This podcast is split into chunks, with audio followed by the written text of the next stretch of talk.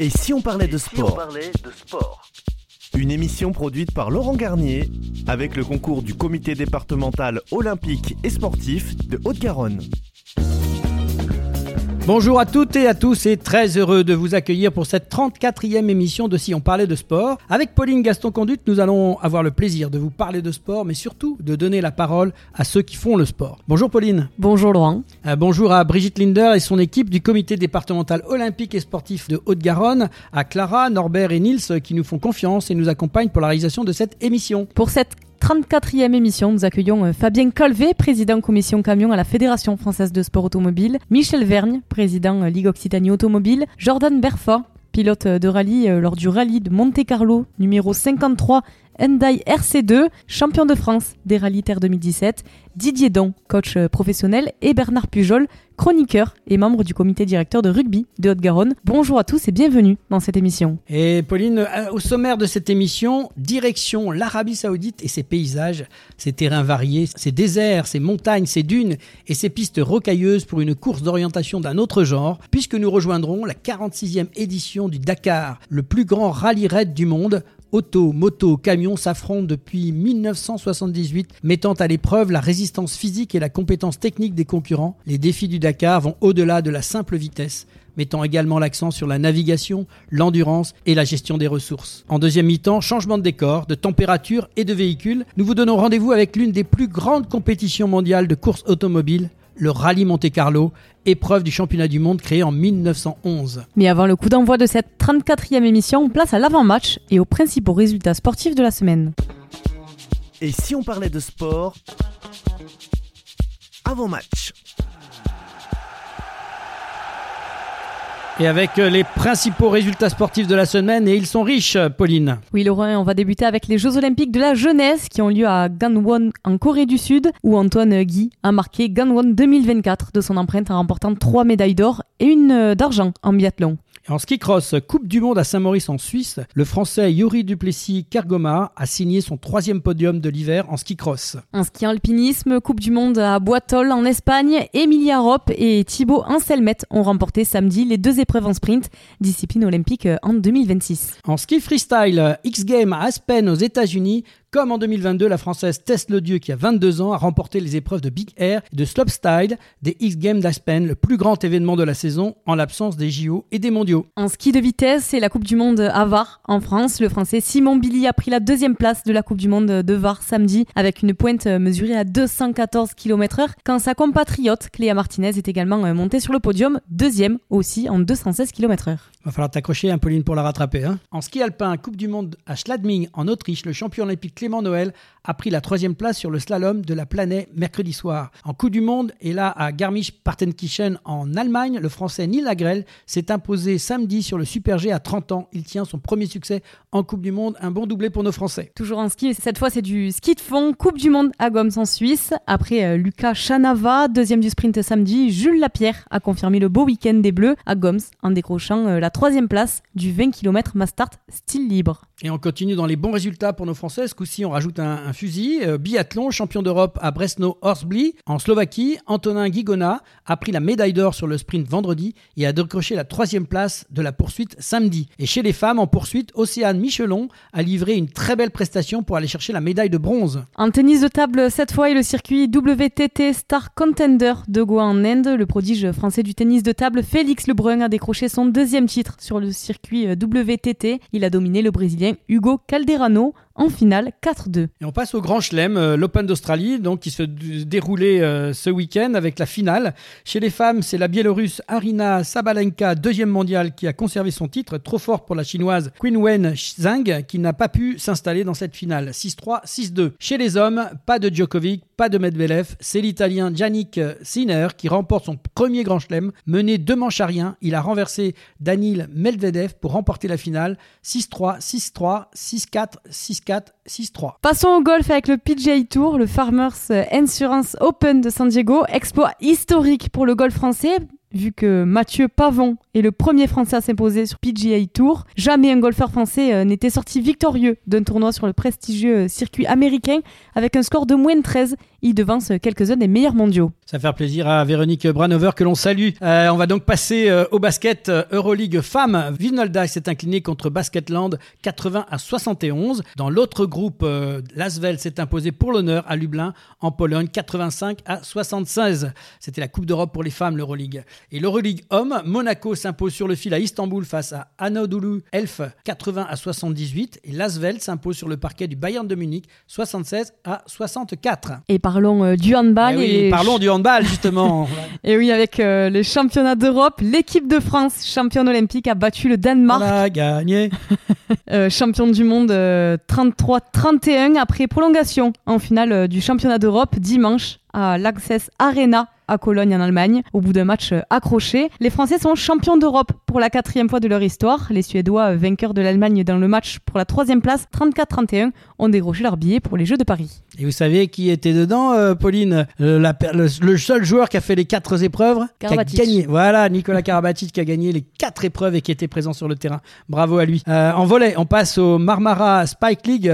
victoire à domicile pour le Plessis-Robinson, 3-7 à 1 face à Montpellier. Saint-Jean Diliac a signé sa troisième victoire de la saison face à Narbonne, 3-7 à 2. Nice a dominé 7, 3-7 à 2 au bout de 2h30 de match. Et Toulouse s'est incliné en 3-7 face à Tours, champion de France en titre. En Ligue A féminin, Béziers s'est imposé face à Quimper, 3-7 à 2. Et en football féminin et la Ligue des Champions, Lyon s'assure la première place avec la manière en s'imposant 7 à 0 face aux Autrichiennes de Saint-Polten. Au terme d'un match très convaincant, le PSG s'impose 3-1 face à l'Ajax Amsterdam. Le Paris FC, accroché en Suède par le BK Haken 0 à 0, est un balotage défavorable pour rejoindre les quarts de la Ligue des Champions. En football, là, c'est aussi chez les garçons. Donc, on attendait ce résultat de Coupe de France. Montpellier s'est facilement qualifié pour les huitièmes de finale en battant aisément 4 à 0 Feigny Aulnois, qui est de National 2, et Montpellier donc affrontera Nice le 7 février. En Ligue 1, quelques résultats. Lens est allé s'imposer à Toulouse 2 à 0. Réduit à 10, Lille le tient le nul 0-0 à Montpellier. Et parlons rugby, et d'abord avec euh, le top 14, victoire 20 à 23 de Clermont au stade Pierre Fabre face à Castres. Montpellier est venu à bout de peau 22 à 17,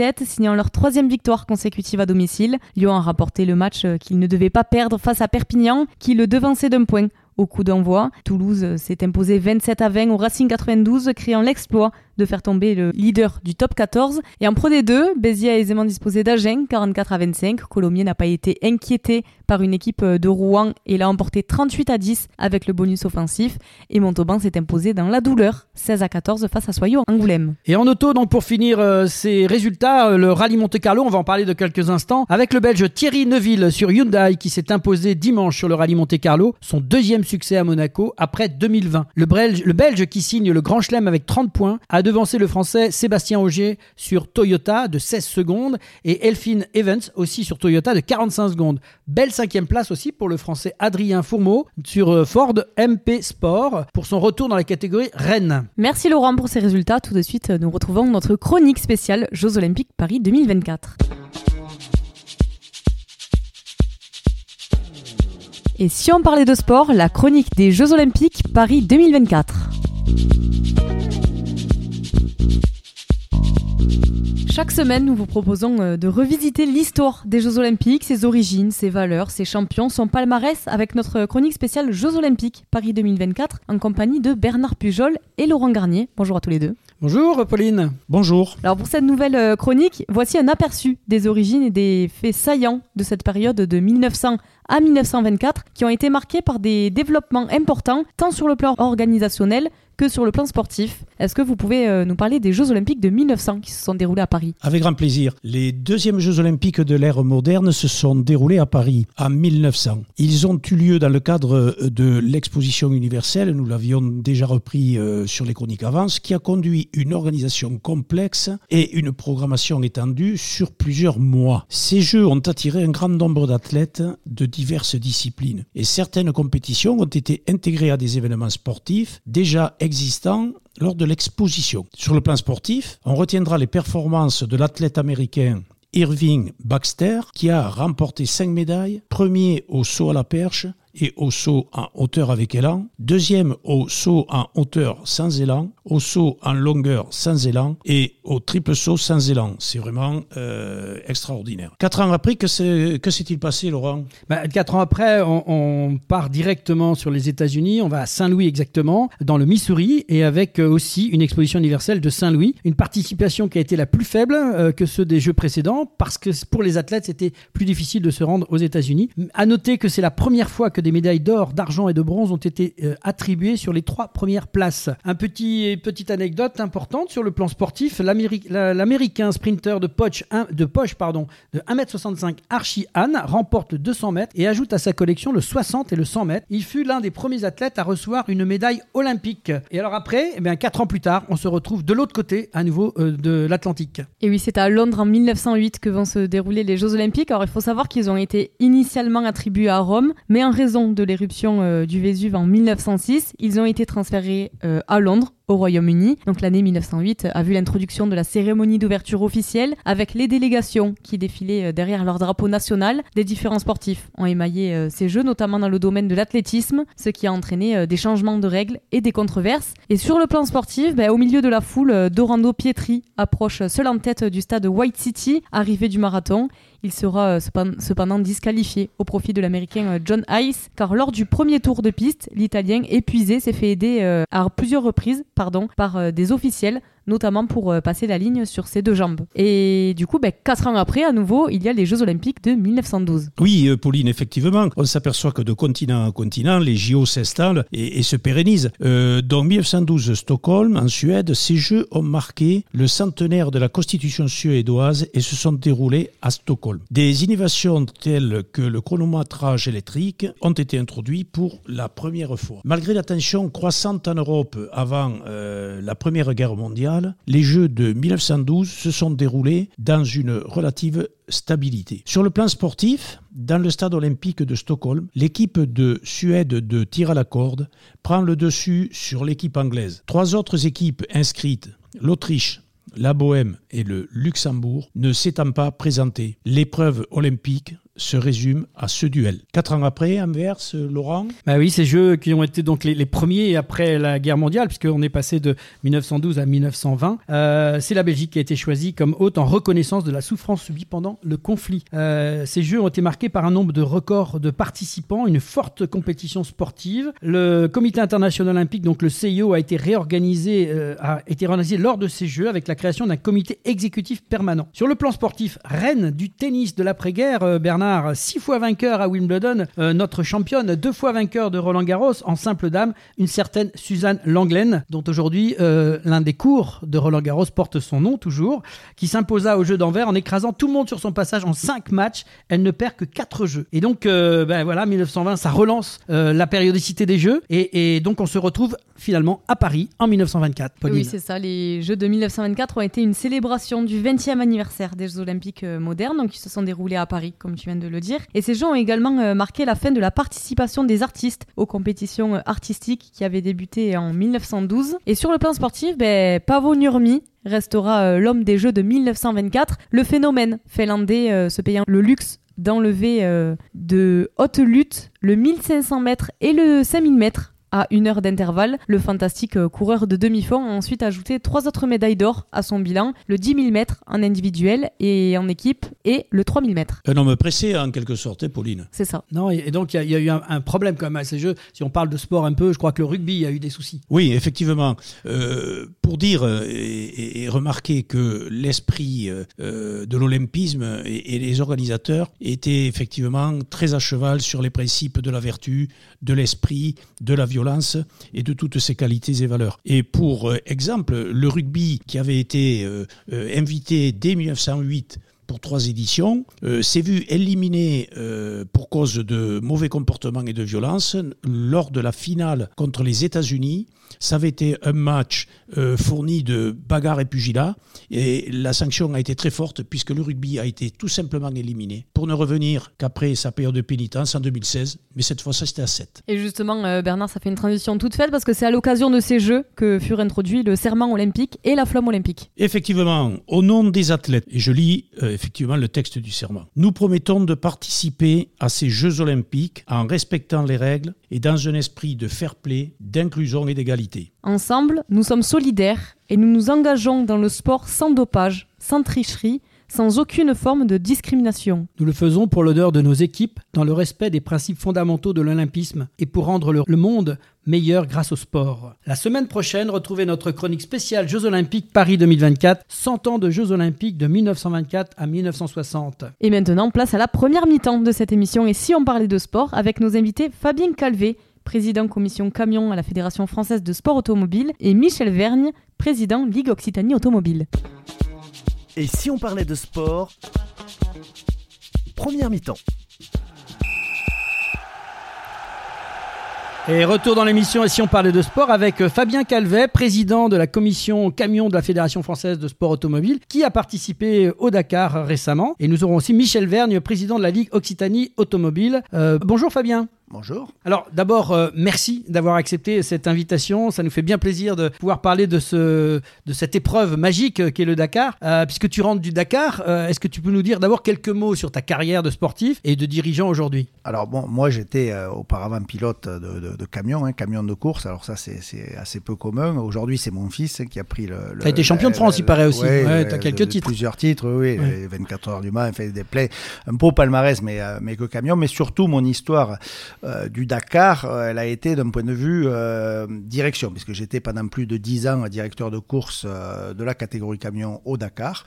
Donc évidemment, comme toute course automobile, euh, il y a des coureurs, mais il y a des gens qui dirigent, un peu comme dans tous les sports. Hein. Il faut des arbitres, il faut tout un, staff autour. Et donc, j'ai eu la chance d'être euh, ben, au sein du, du, pôle de direction d'ASO et de m'occuper de. Alors, ASO, je coupe tout de suite pour les gens qui ne connaissent pas. Amaury, Sport, Organisation, c'est important de préciser. Voilà, qui, qui, gère le Dakar, mais pas seulement, parce qu'il y a le petit Tour de France aussi qui est euh, sous l'égide d'ASO. Donc, c'est une petite maison qui, est quand même, qui est bien en place. Quoi. Donc, une référence dans le sport automobile en termes d'organisation, là encore, un vrai savoir-faire à la française, mais qui est reconnu dans le monde entier.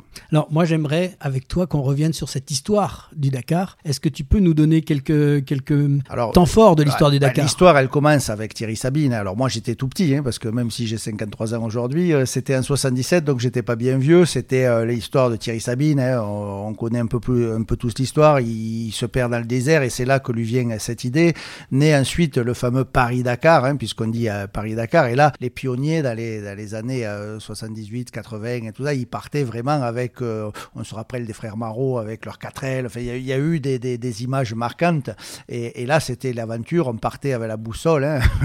on explique Paris-Dakar parce que ça partait du Trocadéro, de la place du Trocadéro. et ça finissait au Lacrosse à, à, Dakar. Donc, bon, ça, c'est une, une, une, grande étape. Alors, il y a eu l'étape Afrique. Alors, il y a eu l'après Thierry Sabine parce que peut-être certains se souviennent de l'accident en 1986 qui a, qui a coûté la vie à Balavoine notamment et à Thierry Sabine dans un accident d'hélicoptère.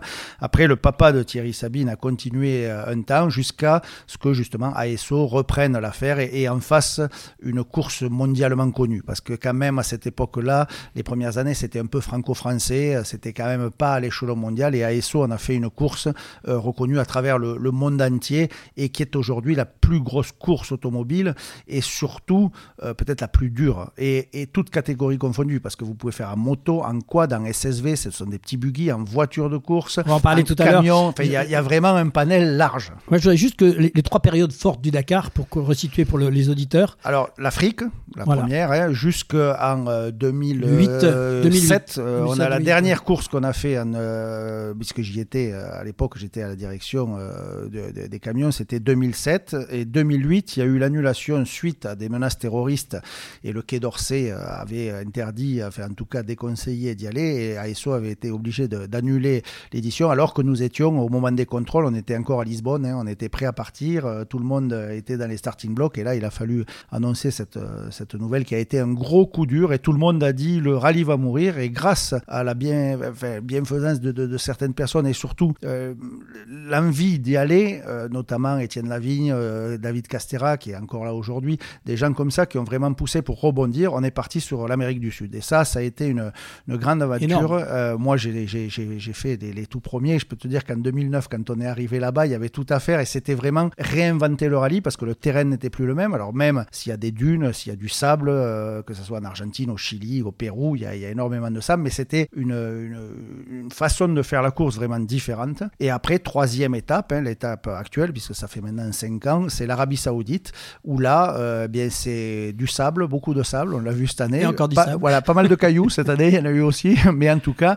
voilà, on est revenu peut-être sur un concept un peu plus désert comme euh, on le connaissait en Afrique, mais voilà, c'est des grandes périodes et il y en aura peut-être d'autres parce que euh, quand on parle de Dakar, c'est un nom, c'est comme le Tour de France, c'est un, nom commercial. Alors c'est vrai qu'il y a bien longtemps qu'on va plus à Dakar. Et justement, cette année, euh, quel était le parcours du Dakar? Alors le parcours, il était exclusivement en Arabie Saoudite, mais très varié parce que l'Arabie Saoudite, c'est très grand, hein, c'est plusieurs fois la France et il y a surtout des parties où il n'y a rien. Alors la deuxième partie, on a vu d'ailleurs que le, le, sportif s'est vraiment joué dans cette partie-là, c'est ce qu'on appelle l'empty quarter, hein, donc le, le, quart vide de l'Arabie Saoudite. Et là, c'est ben, des centaines et des centaines de kilomètres où tu as du sable, du sable et encore un peu de sable et, et, et tout peut se jouer parce que bon, le Dakar, c'est quand même et avant tout euh, des courses d'orientation, hein, puisqu'il euh, y a quand même la navigation qui joue énormément et on a vu plein de rebondissements euh, qui ont quand même bouleversé le, classement général. Et est-ce que vous pouvez nous présenter la course Rallye Red Dakar avec les différentes catégories qui existent? Alors, dans les, dans les catégories, voilà, la première, c'est les motos. Hein, et, dans les motos, il euh, y a entre guillemets deux catégories. On a euh, ce qu'on appelle la malle moto. Alors, c'est le gars, il part seul, sans assistance, sans rien. Il a droit à une malle que l'organisation lui transporte tous les jours. Alors, dans cette malle, il a sa tente, son duvet et quelques pièces pour réparer sa moto. Et entre guillemets, il se démerde. Je dire, et là, honnêtement, il faut être costaud parce que tu fais la course. Le soir, quand tu t'es tapé tes 600 bornes au milieu du désert à t'amuser, ben, tu dois réparer ta moto, euh, la remettre en condition pour le lendemain, et ça pendant 15 jours. Donc autant dire qu'il faut être un guerrier. Donc après, il y a évidemment les motos avec des assistances, où là, c'est pas un peu plus facile, mais en tout cas, euh, le soir, c'est pas toi qui vas t'occuper de, ta, moto. Et après, il y a les SSV. Ce qu'on appelle les SSV, c'est des petits buggy. Alors Polaris, Canam, on connaît de plus en plus ça. Euh, ensuite, il y a les voitures, les, T1+, là, c'est les protos, c'est les trucs bien musclés. Il y a également les voitures de série, ce qu'on appelle les T2. Euh, c'est des 4x4 un peu plus conventionnels, un peu proches de la série. Et ensuite, euh, bien, on passe aux camions. Et là, c'est plus ma catégorie à moi. Dans les camions, ben, c'est des, des, des, gros mastodontes de, de, de, 10 tonnes qui font 1000 chevaux et qui sont pas mal non plus pour franchir les obstacles. Alors, le principe de la course, c'est quoi? Ben, La course, c'est d'abord une course qui dure euh, près de deux semaines. Donc, c'est un rallye, c'est-à-dire que chaque jour, tu as des étapes chronométrées, alors des liaisons parfois, et les étapes chronométrées. Et c'est l'addition de toutes ces étapes qui donne le classement final. Ça veut dire qu'il te faut être quand même hyper constant parce que tu peux être super bien, gagner une étape un jour et tout perdre le lendemain. Alors tout perdre parce que tu t'es perdu, tout perdre parce que tu es allé un peu trop vite et tu as cassé euh, ta voiture, ta moto, euh, ton camion. Euh, il y a tellement d'éléments qui rentrent en jeu que ça en fait la course la plus difficile du monde parce que si on prend ou si on le compare par rapport à un rallye conventionnel qui se joue sur deux, trois jours comme le rallye Monte Carlo, comme des, des, des, rallyes auxquels nous sommes habitués, c'est pareil, tu as des spéciales, mais ça dure deux jours, trois jours, allez, quatre jours, mais pas 15 jours. Et là, le Dakar, ça pousse le truc vraiment à l'extrême. Et quand une spéciale de rallye va faire 20 à 30 km, une spéciale sur un Dakar par jour, ça peut être entre 200, 300, 400, 500, 600 km de spéciale. Au milieu de rien, Nusab, c'est pas. Ce qu'il faut bien comprendre au Dakar, c'est que si tu dis je fais 700 bornes, ok, tu pars de Toulouse, tu es à Paris à 700 bornes, mais c'est de l'autoroute. Euh, là, tu fais 700 bornes dans les dunes et à une moyenne euh, qui n'est pas forcément celle de 130 km/h sur l'autoroute. Donc c'est extrêmement difficile et extrêmement long. Et je dirais que tout participant au Dakar, quelle que soit la catégorie, quelle que soit la fonction, même dans l'assistance, il est obligé d'aller au bout de lui-même. Il y a un vrai travail, même pour les mécaniciens. Il y a des coachs physiques.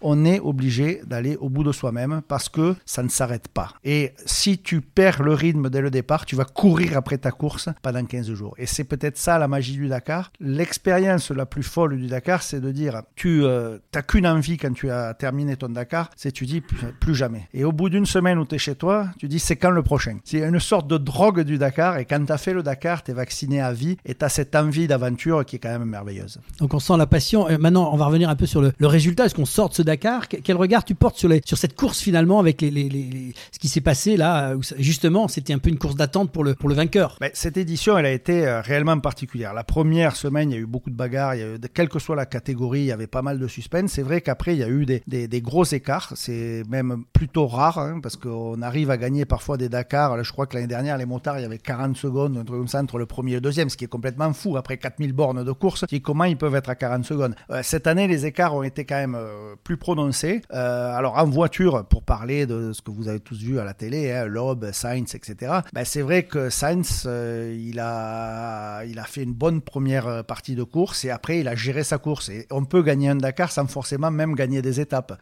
lui, il a su très bien le faire. Il y avait une grosse équipe derrière. le sport automobile, c'est un sport individuel parce que quand on parle de sport co, on va dire allez le rugby, le football, le handball, bon ça on connaît tous. Mais en vérité, le sport automobile, c'est un sport individuel, mais qui est très collectif, parce que sans ton mécano, ton, copilote, ton équipe derrière, tu n'es rien. Donc en vérité, il y a une vraie équipe derrière qui est souvent dans l'ombre, hein, peut-être un peu plus que quand tu es au foot ou au rugby, mais le sport automobile, il y a une vraie équipe derrière et on ne gagne qu'en équipe. Et si on analyse les résultats euh, de cette année, eh bien Audi, en tout cas pour les voitures, c'était les plus forts. Ils avaient des grands pilotes très structurés et ils ont été meilleurs euh, que les autres. Et c'est à peu près valable dans toutes les catégories. On l'a vu chez Honda, c'était pareil dans les motos. Ils gagnent euh, et on nous a beaucoup parlé d'Adrien Van Beveren parce que c'est un Français, mais il était dans le même team que le premier, donc il n'allait pas le doubler. Hein. Il, y a quelques consignes, il était là un peu pour l'aider. Donc bon, voilà, c'est quand même un sport très collectif. Tu veux dire qu'on n'est plus à l'époque de la piécette? Non, on n'est plus. Ouais, ça c'était des mythes. Ouais, ça a eu existé où Jean Todt avait fait avec ben, Vatanen, euh, avec Pierre Lartigue. Ça, je l'ai vécu. Bah hein. donc à live, je l'ai vécu. On s'en souvient aussi. Mais, mais non, ça c'est plus comme ça. C'est très structuré aujourd'hui. Et quel conseil donneriez-vous aujourd'hui à des futurs pilotes qui rêvent euh, de participer au Dakar? Alors déjà, homme, ou femme, hein, parce que c'est vrai. Ouais, Alors euh, d'autant plus qu'il y, a vraiment les deux aujourd'hui. On a vu dans la catégorie SSV, c'est une femme hein, qui gagne. Euh, Gutiérrez, c'est une femme et elle gagne la catégorie SSV. moi, dans le team de, de Buguera de, mon fils, c'est pilote féminine. Elle a 18 ans. je veux dire, elle fait le Dakar, elle a terminé, est 15e au général. Donc homme ou femme, très franchement, aucun complexe.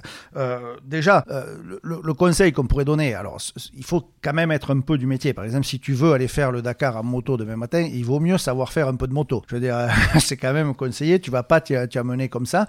Euh, déjà, beaucoup de passion, beaucoup de détermination, beaucoup de travail, une préparation physique qui doit être réellement, réellement au top, hein, quelle que soit la catégorie choisie, parce que le, physique va être très sollicité. Avoir un gros mental aussi, gros, gros mental, parce que de devant euh, les galères, devant, tu peux te retrouver tout seul euh, euh, au milieu du désert, planté avec casse mécanique, etc. Donc il faut avoir un gros mental pour te dire que tu vas pouvoir réparer, tu vas pouvoir t'en sortir.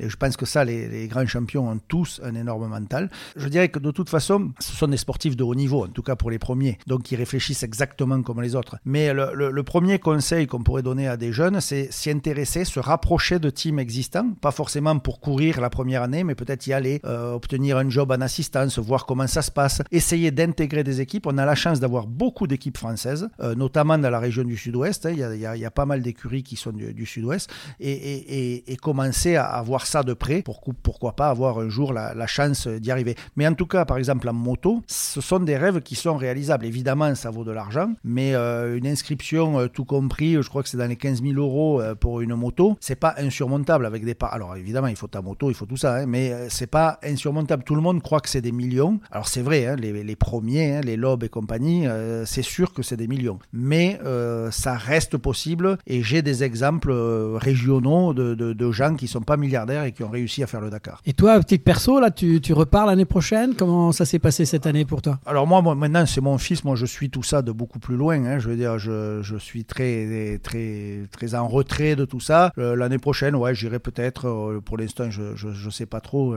il faut laisser la place aux nouvelles générations.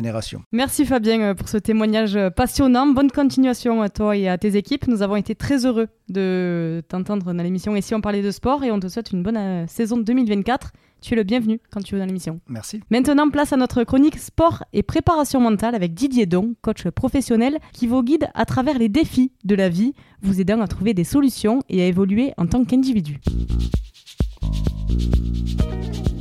Et si on parlait de sport la chronique.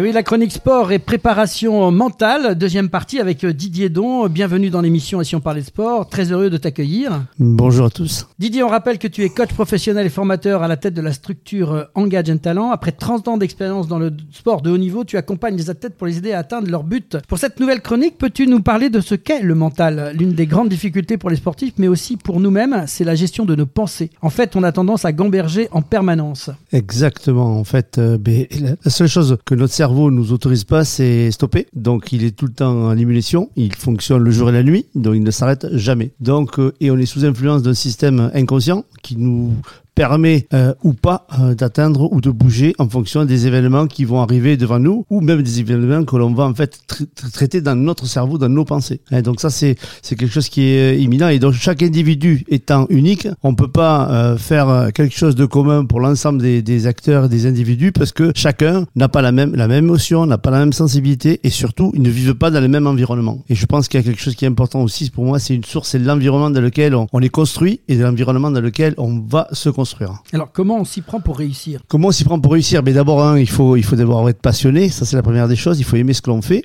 La deuxième des choses, c'est il faut s'entourer. Je pense que le deuxième vecteur, c'est être entouré. L'environnement, donc pour moi, l'environnement est très important. Et ensuite, il faut être, il faut avoir énormément euh, envie de se dépasser. Et surtout, il y a une chose qui pour moi est très importante, c'est le passage dans la zone d'inconfort. En fait, c'est à quel niveau je suis capable d'encaisser. Je prendrai les, les, les, mots de Philippe Lucas. Euh, dis-moi la charge que tu es capable d'encaisser, je te dirai à quel niveau tu vas aller. Donc, parce qu'en fait, on a une tendance à, dans cette société à vivre dans le confort. Et, et ce confort là on y vit dedans. On y vit dedans, mais en fait, on comprend pas puisque toute façon, on n'a jamais été à l'extérieur. Donc dedans, on dit c'est la normalité. Et en fait, la normalité, c'est pas c'est pas le haut niveau. La normalité, c'est sortir de ce haut niveau pour atteindre pour atteindre quelque chose d'exceptionnel. Même je vois quand je prépare un, ado qui va qui va préparer médecine ou qui va préparer euh, l'internat ou qui va préparer euh, un diplôme de pilote de chasse, j'ai dit tu es anormal. Pour moi, je considère que tu sors de la norme parce que tu es capable de fabriquer une pensée, tu es capable d'encaisser une charge euh, mentale personne n'est capable d'encaisser. Dans le haut niveau, c'est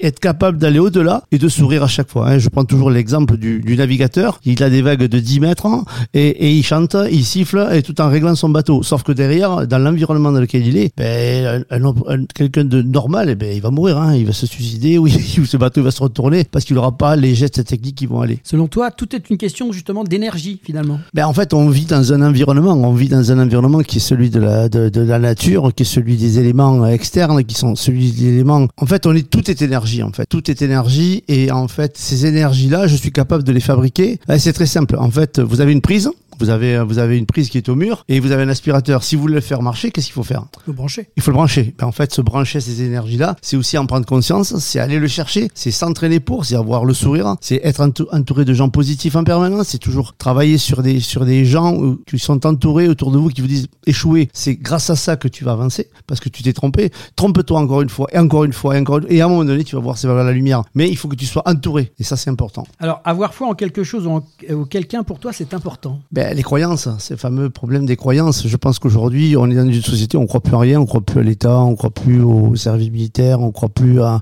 à, la santé, on croit plus à la sécurité, on croit plus à l'école, on croit plus en personne. Mais au bout d'un moment, il faut bien croire à quelque chose. Il y a quelque chose de spirituel autour de nous qui fait que derrière, c'est quand même relativement important de croire en qui tu veux, en ce que tu veux, mais croire. Et je pense que nos sportifs, j'ai discuté avec Jean-Pierre Rive une fois, il me dit le problème des, Français, c'est qu'en fait, on croit plus à rien, quoi. Et à l'époque, quand lui, il était capitaine des équipes de France, il me disait, mais, mais moi, j'étais obligé de les calmer parce qu'ils allaient me tout le monde, quoi. Ils étaient dans une énergie, un groupe autour d'eux, mais ils étaient capables d'aller euh, soulever, soulever n'importe quelle montagne. Quoi. Donc en fait, euh, si on cherche de l'aide pour performer, il faut appeler euh, ben, euh, Moi, ou je dirais, il n'y a pas que moi, je suis pas le seul et je peux pas sauver la, le, monde et la planète, mais je perds. Ce qui est important, je pense que dans les préparateurs mentaux ou les gens qui sont dans l'accompagnement de la performance, il faut déjà qu'ils aient un petit, petit peu d'expérience sur le haut niveau. Et ensuite, je pense qu'il y a une notion pour moi qui est importante, c'est la notion de spiritualité qui fait un petit peu le plus aujourd'hui, c'est en fait croire en ce que je suis, croire en moi et croire en mon projet et ensuite s'entourer pour aller chercher le, le, plus haut niveau et surtout dire en fait je suis anormal parce que j'ai envie d'être d'être différent et cette différence c'est le bonheur. Alors pour tout renseignement, engage talent didierdon.fr. Euh, merci Didier pour cette nouvelle chronique. Bonne continuation dans différentes activités et accompagnements. Bien évidemment une prochaine chronique, euh, chronique quand tu veux. Euh, tu sais que tu es bienvenu dans cette émission et on a plusieurs de te recevoir. Et si on parlait de sport consacré à tous les sports, merci Didier. Avec plaisir, merci beaucoup, bonne soirée. C'est la mi-temps, retour au vestiaire et on se retrouve dans quelques instants pour parler de l'une des plus grande compétition mondiale de course automobile, le Rallye Monte Carlo, avec euh, Jordan Berfa, pilote de rallye qui vient juste de terminer cette course. Et si on parlait de sport Mi-temps.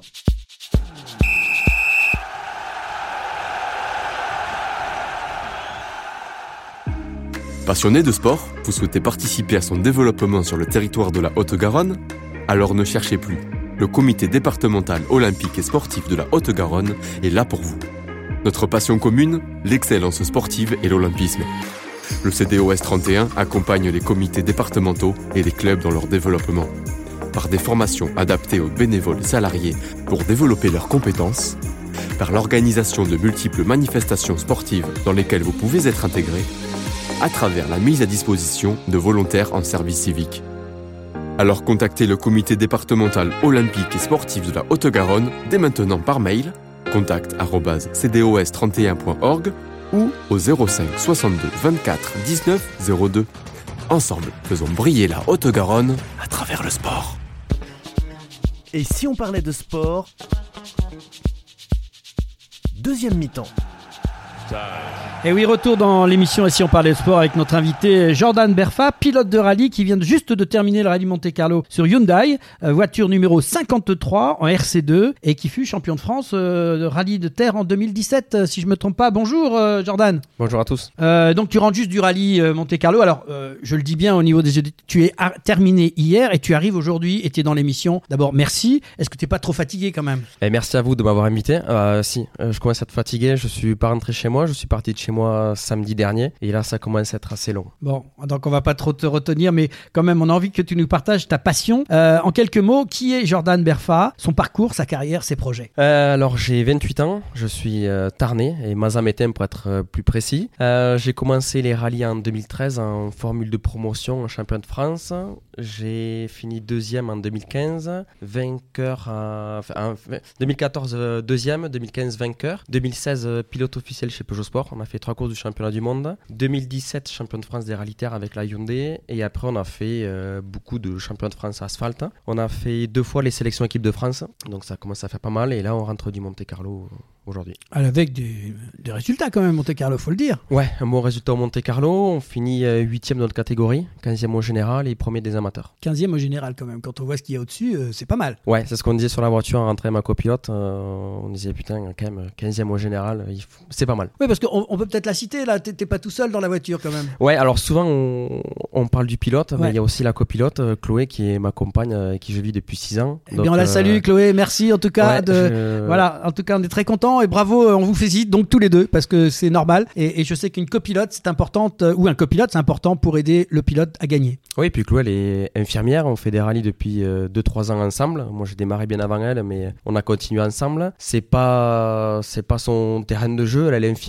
donc euh, ça y plaît quand même. Mais c'est vrai que pour un copilote, c'est quand même très difficile à Monte Carlo. C'est très exigeant. Il y a une semaine de boulot, donc c'est pas simple. Et pour revenir sur le rallye Monte Carlo, peux-tu nous donner les grandes dates de l'histoire de ce rallye? Alors, je pense que ça a démarré aux alentours de 1911, si je dis pas de bêtises. Alors, j'ai que 28 ans, donc je connais pas toutes les dates, mais je pense que c'est à peu près, à peu près ça. Non, c'est ça.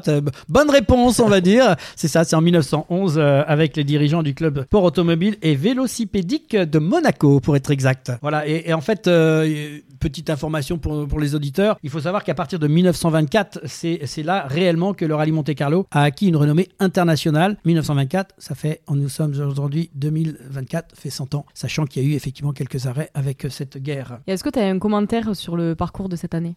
Je sais que l'organisation a fait un effort pour partir euh, dans les Hautes-Alpes pour essayer de récupérer de la neige. Ils ont tout fait pour. Alors malheureusement, ils ne travaillent pas à la météo, c'est pas eux qui font de la météo. Donc on n'a pas eu de neige, c'était le souhait de tout le monde. C'est le seul truc qui est dommage. Mais après, sinon, c'était un super parcours. Euh, ils ont fait quelque chose d'exceptionnel. Euh, il y avait beaucoup de monde, donc un très beau parcours. Alors ça partait d'où exactement et par, où c'est parti? Comment, Un petit peu les, les départements que vous avez traversés? On a des on a passé six départements en quatre jours. On a démarré à Monaco. On a fait euh, deux spéciales qui nous ont mené à Gap. Et après euh, Gap, vous avez tout ce qui est parc fermé, parc d'assistance, qui dure pendant 4 jours et les spéciales tournent autour de Gap. Et pour le dernier jour, vous redescendez vers Monaco et pour descendre vers Monaco, vous passez par Digne-les-Bains vous avez une spéciale d'Inleben et la fameuse spéciale du col du Turini pour finir le rallye. Alors moi j'avais noté qu'il y avait 14 cols à franchir euh, au, cours de 17 spéciales euh, qui étaient réparties donc euh, sur 6 départements. c'est un, un rallye donc qui est bien évidemment géré par la FIA, donc la Fédération internationale automobile donc parti de Monaco, avant ça arrivait aussi, ça partait d'en haut, ça redescendait un petit peu aussi. C'était pas toujours. à, la grande époque, vous avez un parcours de concentration. c'est ça. Vous avez pas mal de points en Europe. Tout le monde partait de, de ces points et tout le monde se rejoignait à Monaco et le rallye démarrait vraiment à Monaco. Et vous avez fait le Turini aussi cette, euh, dans la fameuse euh, côte du Turini, c'est passé aussi cette année? Euh, Ouais, la dernière spéciale c'était le col du Turini, donc vous démarrez à la, à la Bologne-Vesubie et vous finissez euh, sur le plateau du col du Turini. Pas de neige du tout? Malheureusement, pas du tout, du tout de neige. Pas comme à la grande époque où on recevait les boules de neige quand les voitures passaient, ça, marchait non, pas. tout ça c'est fini. bon, j'espère pour eux qu'il y aura de la neige pour les années suivantes. nous avons quelques parties de glace, quelques parties de givre parce que le matin ça démarrait très tôt, donc au lever du soleil, ben, euh, souvent ça givre, mais sinon après ça a été clairement très sec. Alors justement sur ce parcours là dont, tu nous parles, euh, il y a eu effectivement des, différences parce que quand on arrive sur un parcours où il y a un peu de lisse le matin et puis que ça sèche un peu, il y a des désavantages. Comment comment on gère ça? Alors ce qu'il faut dire c'est que nous avons droit à des ouvreurs. Euh, le rôle des ouvreurs c'est passer deux heures avant la fermeture de la route. Ils ont mon ouvreur à mon cahier de notes et il doit marquer pour lui tout ce qui peut être un danger. Alors est-ce qu'il peut y avoir du givre, est-ce qu'il peut y avoir de la neige, est-ce que est-ce que le, les, premiers concurrents vont couper dans, dans l'herbe, vont ramener de la boue sur la route? Donc tout ça, il est censé me le marquer. D'ailleurs, c'était très bien fait. Euh, donc on a quand même pas mal d'informations. Alors ce qui est sûr, c'est qu'on n'a pas les informations qu'on n'a pas, c'est que si lui passe devant deux heures avant le, premier, euh, si nous on part une demi-heure après le premier, ça fait quand même un gros delta. Donc euh, si entre temps le jour se lève, il y a du givre, malheureusement ça il le sait pas, mais on a quand même beaucoup d'informations. Et alors comment comment ça se gère justement dans une voiture pour nos auditeurs avec le travail du copilote? Le travail du copilote, mais déjà ça démarre le, la semaine avant. Donc déjà, vous avez déjà la, prise de notes, les reconnaissances qu'on appelle, qui durent trois jours. Vous avez droit à, deux passages sur chaque spécial chronométré. Vous, vous, faites ça avec une voiture de, tourisme, une voiture de, tous les jours. Et après, ben, quand vous avez fini ça, vous rentrez le soir, vous faites vos caméras qu'on appelle. Nos caméras, c'est on filme nos reconnaissances, on visualise, euh, voir si toutes les notes qu'on a prises sont correctes. Et après, vous avez le jour du rallye. Et là, le jour du rallye, ben, ça se passe entre le pilote et le copilote. Il faut une extrême confiance de l'un à l'autre. Et, euh, et, après, dès que vous avez une bonne confiance, que vos notes sont bonnes, normalement, vous n'avez plus qu'à on a toujours donc ce fameux pressbook quand même, il y a toujours ces notes Alors vous avez toujours vos, cahiers de notes et aussi vous avez l'organisateur qui vous donne le roadbook, le roadbook qui sert à vous, vous indiquer sur les, sur les liaisons. Et donc euh, comment ça se passe dans, dans, les annonces? Moi quand on écoute, quand on a regardé un peu ce week-end, ça va très vite. Comment vous arrivez à, vous comprendre Comment ça se passe techniquement Parce que ça va très très vite quand même. Oui, bien sûr, ça va très vite. Alors... Euh, euh, ça, ça, se passe relativement très bien. Il y a beaucoup d'abréviations parce que si on est obligé de dire tout ce qu'on doit dire, il y a des choses qui, qui, sont pas possibles parce que bah, le copilote ne peut pas, ne peut pas tout débiter parce que le, à l'intérieur ça, ça, va beaucoup trop vite. Donc il y a des abréviations, il y a plein de choses comme ça. Mais après non, ça se passe extrêmement bien. Alors comme je vous dis, ce qui est le plus important dans la voiture, c'est surtout avoir la confiance de l'un à l'autre. Si votre copilote n'a pas confiance en vous, euh, il va vous attendre comme on dit, il va se mettre en retard. Vous, vous serez pas bien, vous aurez l'autre qui arrivera en retard et après vous avez le risque de sortir de la route. Il faut une synchronisation entre les deux, c'est-à-dire que l'annonce doit être faite, c'est-à-dire que c'est une annonce qui va dire on va freiner, on va accélérer, on va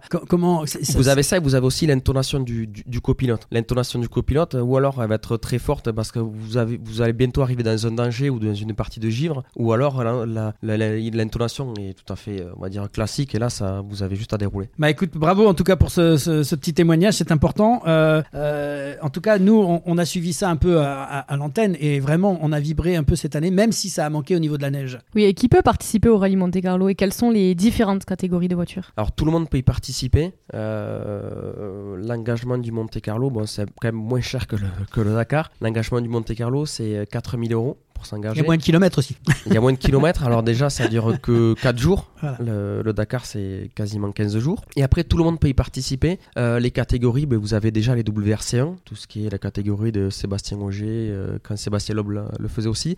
WRC2, c'est la catégorie euh, Rallye 2, dans la catégorie où moi j'ai roulé. Après vous avez la Rallye 3, c'est des, des, voitures 4 roues motrices un peu moins puissantes que la, que la Rallye 2. Vous avez la Rallye 4 qui est une voiture 2 roues motrices qui fait aux alentours des 230 chevaux avec une boîte séquentielle. Et après, vous avez la, la Rallye 5, c'est une voiture qui fait 180 chevaux avec une mode séquentielle aussi, mais qui est une très bonne voiture pour démarrer. C'est la voiture d'un peu Monsieur Tout le Monde bricolé, quoi. C'est la voiture de Monsieur Tout le Monde, oui et non, parce que c'est quand même une voiture d'aujourd'hui qui vaut quand même 50 000 euros, donc il faut quand même se, la payer. Mais en tout cas, pour démarrer, c'est la voiture qu'il faudrait avoir. Alors, ce que disait Pauline, c'est qui peut participer au, euh, au jour d'aujourd'hui Tout le monde peut y participer. Vous payez votre engagement de 4 000 euros, euh, vous prenez une licence euh, internationale qu'il faut payer, que vous demandez auprès de la Fédération française du sport automobile, mais tout le monde peut y participer. Il n'y a pas de, a pas de test. Ah non, si vous voulez, au Dakar, je pense qu'il faut quand même un minimum d'expérience ou quelque chose comme ça pour y participer, ou peut-être un minimum d'expérience pour participer à des, à des Bajas en Afrique, des choses comme ça. Mais le Monte Carlo, vous arrivez, du moment où vous avez votre licence internationale, tout le monde peut y participer. Alors c'est sûr que si vous arrivez, que vous êtes peintre ou plaquiste toute la semaine, que vous vous intéressez pas du tout à ce sport et que vous connaissez pas du tout la glisse, la neige, le verglas, c'est un peu des conseils ou alors faut prendre des cours de conduite avant, je pense. Là, tu repeins ta voiture, quoi. ouais, je pense qu'il vaut mieux prendre des cours de conduite avant ou vraiment s'y intéresser parce que c'est quand même. Alors, c'est sûr, c'est pas le Dakar, mais ce qui est compliqué, c'est le, le, grip au sol parce que vous avez, vous avez un énorme grip. Quand il fait beau, euh, ça va très bien. Vous passez d'un autre versant de montagne, c'est tout gelé, vous êtes à l'ombre ça n'a plus rien à voir. Et là, ça glisse. Et là, ça glisse. Après, vous avez le choix de pneumatique qui est complètement différent. Il y a beaucoup de choses qui rentrent en jeu. Alors, justement, on va parler un peu plus sport maintenant, puisqu'on a quand même vu une bonne bataille. Quel regard tu portes sur ces résultats de, cette épreuve? Ça a été encore euh, assez fou, parce que Elphine Evans euh, a dominé les débats pendant deux jours. Sébastien Rogier était, était était derrière, était en retrait, pourtant il est chez lui. Euh, Thierry Neuville a fait une petite erreur, donc ça l'a, ça l'a mis un petit peu en arrière. Et puis après, euh, Elphine Evans a craqué, Neuville a été meilleur, Ogier a fait un gros coup aussi. Euh, ça a été une bagarre exceptionnelle. Il me semble que le dernier jour entre les deux premiers, il y a peut-être 2-3 secondes, je crois, au départ du dernier jour. Et Neuville a été exceptionnel. Il a, il a monté le niveau et il a vraiment été très fort. Il y a 16 secondes entre le premier et le deuxième. Et 45 après. Euh, je crois qu'au départ du, du, dernier jour, je crois qu'il y a 2 ou 3 secondes. Et Neuville a été vraiment très fort. Mais sur la dernière étape, là, sur ce qu'ils annoncent, il termine avec 16 secondes. Ouais, donc c'est comme en 3 spécial, euh, Neuville a juste fait un écart de tout juste, tout juste 10 secondes. Ouais. À le niveau, il est exceptionnel. Et alors, un petit peu en dessous, il y avait un autre Français aussi qui était là, qui a fait 5 Tu, tu, tu connais un peu tu, Oui, Adrien Fourmont que je je connais. Je connais très très bien par contre son copilote et on est souvent au téléphone ensemble. Euh, oui, je connais très bien. Je sais qu'ils ont fait une très belle course parce qu'après eux ils roulent dans une catégorie rallye aussi. Ils sont dans une Ford qui est un peu moins évoluée que la, la Toyota ou la Hyundai, donc il faut quand même le dire. Euh, eux ils avaient euh, ils avaient l'objectif de déjà finir le rallye et surtout d'être là, de marquer le maximum de points parce qu'on est sur un championnat qui est à 14 ou 15 rallyes. Donc si vous sortez dès le premier rallye, vous marquez 0 points, donc c'est un peu mettant. Donc déjà finir, marquer, marquer un maximum de points. Il y a pour le pilote et les points pour le constructeur aussi. Et euh, quel conseil pourrais-tu donner aux jeunes pilotes qui souhaitent participer au rallye Monte Carlo? Euh, C'est déjà si vous pouvez aller voir le rallye au moins une fois, c'est aller le voir, voir comment ça se passe, parce que euh, on dort pas beaucoup. Euh, à la télé, on vous montre de belles choses, mais euh, l'envers du décor, c'est que ben, nous, par exemple, le premier soir, en partant assez loin, on est allé au lit, c'était 2h15 du matin. le réveil le matin était à 6h, donc on a fait une petite nuit. après ça, vous faites votre journée de rallye. Vous avez des liaisons qui durent, alors des fois ça dure que 30 minutes, mais des fois ça dure jusqu'à 2 heures de liaison. Donc c'est un peu long de rouler à 90 avec le bruit de la voiture tout le long. Après, ben, vous, vous avez votre spécial à faire, vous avez plusieurs spéciales par jour à faire, et le soir, vous repartez au lit, bon là c'est 10h ou 11h, donc ça fait quand même des, des grosses nuits, donc, euh, enfin, des petites nuits, pardon. Donc déjà c'est aller voir le rallye, voir comment ça se passe. Et après, euh, si vous aimez ça, il ben, faut peut-être louer une, une, petite voiture, une petite rallye 5 et, et se lancer. En tout cas, euh, c'est passionnant. Euh, je, mange garçons et filles, hein, puisque encore une fois, euh, c'est pas réservé aux hommes uniquement. On a, on a vu beaucoup de pilotes féminins qui peuvent participer là-dessus. Moi, je vous encourage à aller voir le site de l'Automobile Club de Monaco. c'est bien raconté, ils expliquent bien, il y a plein d'informations. Et ce que je veux dire, c'est que la, Fédération française du sport automobile travaille beaucoup pour les, filles. Et alors, à Mondial, ils ont, ils ont pas amené de filles encore pour l'instant, mais je sais qu'en France, ils travaillent énormément pour, pour faire des équipages féminins, pour, monter ça. Ils montent beaucoup de projets avec beaucoup d'argent. Et je sais que cette année, en championnat de France, euh, il y aura une fille, enfin, il y aura un équipage féminin dans, dans la catégorie Rennes. Donc je sais que la fédération en France travaille beaucoup pour ça. Merci beaucoup euh, pour ton témoignage et ton intervention dans l'émission. Et si on parlait de sport, bon, bonne continuation pour la suite de la saison. On te souhaite une bonne année 2024 et tu es le bienvenu quand tu veux. Merci beaucoup. Et pour conclure cette émission, nous retrouvons Michel Vergne, président de la Ligue Occitanie Automobile, pour un tour d'horizon sur le sport automobile que nous avons pu joindre au téléphone. Michel, bonjour. Et bonjour à tous, bonjour euh, tous les auditeurs. Bonjour Laurent. Voilà, donc euh, Michel, euh, on vient de voir avec Fabien l'aventure du Dakar et avec Jordan l'histoire d'une des plus grandes compétitions mondiales de course automobile, le rallye Monte Carlo. Est-ce que tu as un petit commentaire pour compléter ces interventions sur ce gros week-end, sur cette semaine qui s'est passée et, le Dakar? Alors je dirais que Fabien a eu beaucoup de chance de participer au Dakar. C'est réservé quand même à des élites euh, fous de grands espaces et, et fous en totalité. Hein. Euh, pour ce qui est de Jordan, qui a participé lui au rallye Monte Carlo, euh, ce qu'il vient de faire, c'est juste un exploit. Euh, là aussi, se mélanger, se partager avec les grands, euh, c'est se mesurer à l'élite, parce que le rallye de Monte Carlo, c'est quand même la figure mondiale et la référence. Donc, Jordan s'est étalonné par rapport à ce qu'il savait faire et avec les grands, et je trouve que c'est juste magique quoi. Euh, l'équipage Jordan Berfa et Chloé Thomas ont réalisé ce week-end quelque chose qui nous fait rêver à tous. Euh, ce sont de vrais ambassadeurs de notre région d'Occitanie. Bah, écoute, merci Michel. Alors justement, en tant que président de la Ligue Occitanie Sport Automobile, quelles sont les grandes lignes de la saison sportive 2024 sur la région? Alors, on débute début début mars, premier premier week-end de mars, par les coupes de France sur le circuit de Nogaro et par le rallye des Côtes du Tarn euh, dans la région de Rabastens. Après la, saison lancée, ça, enchaîne tous les week-ends. Euh, je dirais que nous avons 14 rallyes régionaux, ça c'est pour les vrais amateurs, et qu'on a la chance dans notre région d'avoir des organisateurs de poids, puisqu'il faut savoir quand même qu'un circuit, on a huit disciplines championnat de France, qu'en rallye, on a un championnat de France le rallye du, Aveyron Occitanie, euh, en deuxième division le rallye Montagne Noire et on a quand même un championnat de France tout terrain Gers Armagnac et les trois, on a presque la moitié du, du, calendrier pour nous, les trois championnats de France en terre avec le terre d'Écosse, le terre de Castine et le terre de Cardabel. C'est euh, assez exceptionnel pour euh, une ligue régionale. Voilà. Et, et, et, le championnat de France camion à Nogaro le 22 et 23 juin, mon cher Michel. Ne pas mm. oublier le championnat de France camion. dans, les, dans les disciplines circuits, mon cher Fabien, j'ai bien dit qu'il y avait huit catégories de championnat de France. Il y a les deux, les deux épreuves du championnat de France à Nogaro en ouverture et, et en conclusion euh, fin de saison à Albi. Et, entre eux, il y a le GT, le TC, la, F4, etc., etc. On est euh, euh, bien fourni en matière de, de championnat chez nous. On a la chance en Occitanie d'avoir une des plus grosses ligues avec le plus d'épreuves parce que c'est vrai que c'est vraiment multidisciplinaire et, et on est à plusieurs reprises sur des grands rendez-vous. Et tu veux dire un grand président, c'est ça? Oui, tout à fait. ça, tout le monde le sait. Alors, alors Laurent, euh, je ne sais pas si je suis un grand président, j'ai la chance d'avoir beaucoup, beaucoup de chance parce qu'on a des organisateurs, c'est en fait, hein, qui soulèvent tout ça, qui, qui l'apportent et qui le construisent. On a des organisateurs hors pair passionnés, euh, des, vrais fonceurs. Voilà. Merci beaucoup Michel pour votre euh, intervention dans l'émission Ici on parlait de sport et pour votre aide euh, que vous nous avez apportée pour sa réalisation. Bonne continuation pour la suite de la saison. Merci beaucoup. Merci Michel, à très bientôt. Et tout de suite place à la prolongation et le quiz avec nos invités Fabien Calvet, Jordan Berfa et Didier Don. Et si on parlait de sport, la prolongation. On se retrouve pour la prolongation et le quiz avec nos invités Fabien Calvé, Jordan Berfa et Didier Don. Alors, est-ce que vous avez une idée de ce qu'est la prolongation? Pas du tout. Alors, c'est un quiz, et il va y avoir des questions d'accord pour le rallye Monte Carlo et inversement. On va compter les points. Le but, c'est de gagner. Donc, euh, vous donnez pas les réponses entre vous. Tout à l'heure, Didier parlait de sortir de sa zone de confort. On y est, là, on est en plein dedans. C'est pas grave. Alors, je vais commencer par la première question sur le d'accord. Qui a dit un défi pour ceux qui partent, du rêve pour ceux qui restent. Cyril Neveu, Thierry Sabine, Daniel Balavoine ou Stéphane Peter-Hansel Sabine C'est une bonne réponse. Faut le hasard quand même. J'aurais dit pas. Euh, première question sur le rallye Monte Carlo. Chasser l'intrus. Quel est le rallye qui ne fait pas partie du calendrier 2024 du championnat du monde? Rallye de Suède, Safari Rallye Kenya, Rallye de Serbie ou rallye du Portugal euh, Je dirais Serbie.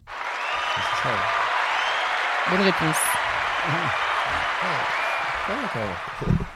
un à un. Deuxième question euh, sur le Dakar. En quelle année le Dakar a quitté l'Afrique pour l'Amérique du Sud? 2007, 2008, 2009 ou 2010 Ouais, mais vous avez deux dates différentes euh, tous les deux.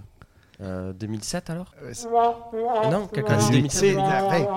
2007, c'était la dernière, dernière. dernière. année où ça a eu lieu. 2008, il y a eu l'interruption et en 2009, on est arrivé en, Argentine. Ouais, donc, On va dire que c'est faux, c'était 2009. il nous a déduit une erreur. Ouais, ouais. Moi j'ai retenu 2007. Ouais, moi aussi, c'est pour ça. 2007, c'est le dernier en Afrique. Allez, question sur le rallye Monte Carlo. Quelle équipe détient le record du plus grand nombre de victoires consécutives au rallye Monte Carlo? Lancia, Citroën, Peugeot ou Audi euh, Je pense que c'est Citroën. Bonne réponse. Troisième et dernière question sur le Dakar. C'est le moment de récupérer un point parce que je, je dis il y a, deux à Combien de victoires en moto et en auto Stéphane Peter Hansel a-t-il remporté sur le Dakar? 14, 12, 11 ou 8 En moto et en auto? Oui. Les deux confondus C'est le seul pilote qui a, fait, qui a gagné les deux. 14, 12, 11 ou 8 victoires. On va être à 14. Même pas plus Bien joué. Je te dis ça pas plus Non, c'est bon, c'est 14. Ah, mais je pensais beaucoup, beaucoup, beaucoup plus que ah, ça. Gagner, euh, gagner bah, déjà 14. ouais, mais depuis le temps qu'il le fait, entre l'auto et la moto. Euh, ouais, cette année, il a égalé le nombre le plus, de le plus gros chiffré. Elle aurait mis 18, moi j'aurais mis 18. Ouais, moi aussi. ouais. C'est pour ça que je t'ai fait ça, le plus haut, je te dis. Allez. Allez, dernière question sur le rallye Monte Carlo. Quel pilote détient le plus grand nombre de victoires au rallye Monte Carlo? Walter Roll, Sébastien Loeb, Sébastien Augier ou Tommy McKinnon ouais, Je ne sais pas si c'est pas Walter Roll, non? Parce qu'avec les Audi, ils en ont gagné un paquet à l'époque de la Quattro. Euh, allez, tu as le Joker. Ouais, euh, le Joker. Euh... Moi, j'aurais dit Sébastien Loeb. Ouais, on va dire Loeb, on va dire Loeb quand même. C'est McKinnon Et c'était Sébastien Augier avec 9 victoires. Ah, ouais, moi je pense à McKinnon quand même. Bah, du coup, on est à égalité. Si j'ai bien fait les points, on est à égalité. c'est ça, égalité 2 à 2. Du coup, maintenant, il va y avoir la question oh, Jeux Olympiques pour vous départager. Là, là c'est sûr qu'on. Le premier qui a la réponse ah pourra utiliser la sonnette. je suis plus costaud que lui. La c'est. Vous n'êtes pas dans la même catégorie. C'est une question. Là, vous avez quand même choisi de mauvais, vous le savez. Les Jeux Olympiques, c'est pas. Ça, c'est sûr. C'est une question rapidité. Je donne quand même des réponses. Quels sports font leur retour aux Jeux Olympiques de 2024 après avoir été absents pendant plusieurs éditions? Escalade, surf, badminton, surf, escalade, skateboard ou skateboard, basket 3x3 ou surf? Ah, Aucune idée. Même moi, je ménage des C. Aucune idée. Le premier Vas-y, dis le premier. moi, j'ai même pas retenu tout ce que tu as dit. Escalade. Non, c'est. Euh, non, je sais plus. Parce que badminton, c'est un sport C'était la deuxième réponse le surf, l'escalade et le skateboard. Le surf Ils vont faire du surf où à Paris Ah mais si, ah, a fait polémique qu'ils ont fait euh, une tour exactement, rien que ça, oui. Eh bien merci à tous et c'est la fin du match et de cette 34e émission. Retour au vestiaire pour les grands rendez-vous à venir et programme de la semaine prochaine. Et si on parlait de sport? Fin du match. Et fin du match de cette 34e émission avec les grands rendez-vous de la semaine dans l'agenda sportif avec Pauline. Oui, et cette semaine, vous pourrez suivre jusqu'au 10 février prochain du football avec la Coupe d'Asie des Nations au Qatar, jusqu'au 11 février du football encore avec euh, la Coupe d'Afrique des Nations qui se déroule en Côte d'Ivoire, du 1er au 3 février, il y aura du hockey en salle avec euh, le championnat d'Europe indoor homme à Louvain en Belgique. Du 1er au 4 février, place au ski alpin avec la Coupe du Monde homme à Chamonix. Ensuite, du 2 au 3 février, vous pourrez suivre euh, les championnats du monde de cyclocross en République tchèque. Entre le 2 et le 4 février, il y aura de la luge avec la Coupe du Monde en Allemagne et aussi du patinage euh, de vitesse avec la Coupe du Monde en Chine. Toujours du 2 au 4 février, il sera possible de suivre la Coupe du Monde de saut à ski à Willengen en Allemagne. Puis du 2 au 18 février, ce sera de la natation afin de voir euh, les championnats du monde à Doha au Qatar. Du 3 au 4 février, vous pourrez suivre euh, les championnats d'Europe sur piste naturelle de luge en Italie. Du 4 au 13 février, du tir sportif avec la Coupe du Monde euh, au Maroc. Du 4 au 9 février, il y aura les championnats du monde à Dubaï de water polo.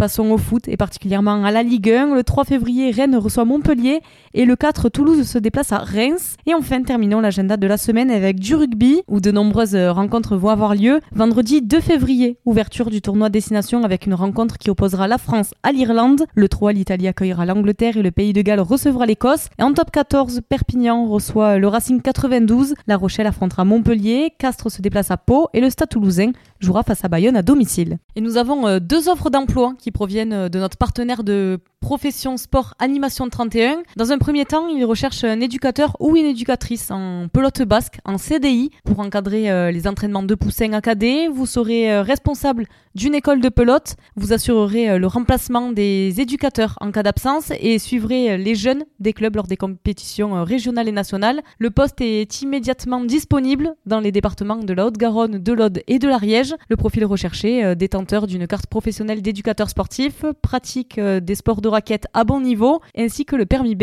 est véhiculé. La deuxième offre, il s'agit euh, d'un éducateur ou une éducatrice en marche nordique pour un contrat de, du 2 mars au 29 juin 2024 à Pibrac, le samedi matin la carte professionnelle d'éducateur sportif est obligatoire. Pour plus d'informations, rendez-vous sur haute-garonne.profession-sport-loisir.fr. Et au programme de la semaine prochaine, Pauline, nous vous présenterons une discipline sportive qui exige à la fois la force, de l'endurance, ainsi que de la souplesse, mêlant fitness et acrobatie avec des championnes sur le plateau. Vous pourrez découvrir la gymnastique aérobique. En deuxième mi-temps, c'est un sport collectif d'extérieur spectaculaire, rapide, exigeant des compétences techniques telles que le contrôle de la balle, la passe précise, la rapidité et l'endurance il est très populaire dans de nombreuses régions du monde. Ce sport est également inclus au programme des Jeux Olympiques. Si j'ajoute qu'il se joue à l'aide d'une crosse, vous aurez compris que nous parlerons de hockey sur gazon. Pour en savoir plus, retrouvez-nous la semaine prochaine. Merci à Fabien Calvé, Jordan Berfa, Michel Vergne, Didier Don et Bernard Pujol. C'est la 34e émission de Et si on parlait de sport? Un très très grand merci à tous les internautes qui nous suivent de plus en plus nombreux. Continuez à nous écouter et à partager sur les réseaux. Merci à l'équipe du comité départemental olympique et sportif de Haute-Garonne et à Brigitte